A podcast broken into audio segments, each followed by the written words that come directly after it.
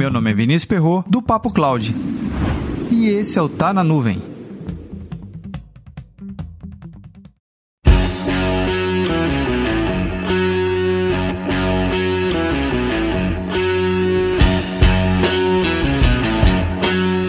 Videochamada, videoconferência até o ano de 2009 era algo muito corriqueiro, mas se compararmos a 2021, não era nem tão corriqueiro assim. Hoje sim, existe até um nome novo que é a zoomfobia, é um nome criado para o excesso de videoconferências.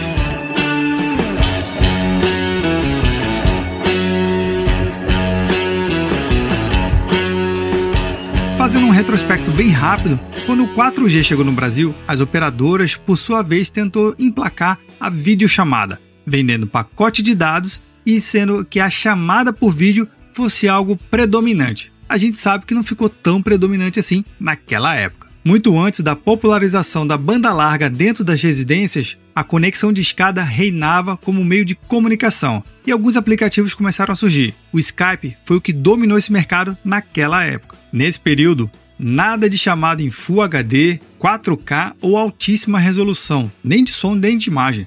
A resolução era bem básica, na verdade era um VGA com no máximo 256 cores, algo bem simples em comparação aos dias de hoje. Mas a videochamada não é algo que surgiu propriamente dito com a utilização da internet. Muito pelo contrário, a AT&T, uma operadora dos Estados Unidos, apresenta no mercado em 1964 o Picture Phone, uma verdadeira revolução no conceito de chamadas por telefone. Agora é áudio e vídeo. O Picture Phone foi apresentado numa feira internacional em 64, mas somente em 70 que ele realmente foi comercializado pela primeira vez. Já naquela época se discutia algumas coisas como o direito de uso de imagem, privacidade e o conforto de falar presencialmente com as pessoas. A tecnologia, você sabe bem que não vingou. Bem, ninguém tem um picture phone em casa. Pelo menos eu não conheço ninguém, né? O curioso ao ler uma matéria dessa, que inclusive vai estar no roteiro desse episódio que você pode conferir, é entender que tecnologias tão simples que a gente considera hoje simples, antigamente não é tão simples assim.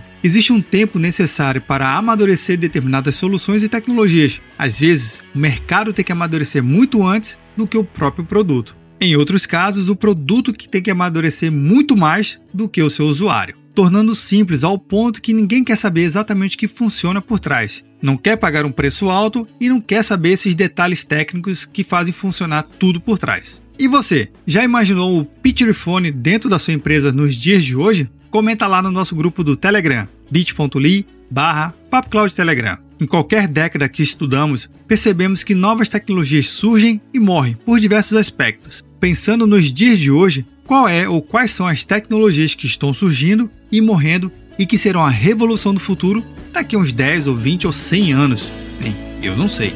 Para mais conteúdos como esse, acesse papo.cloud.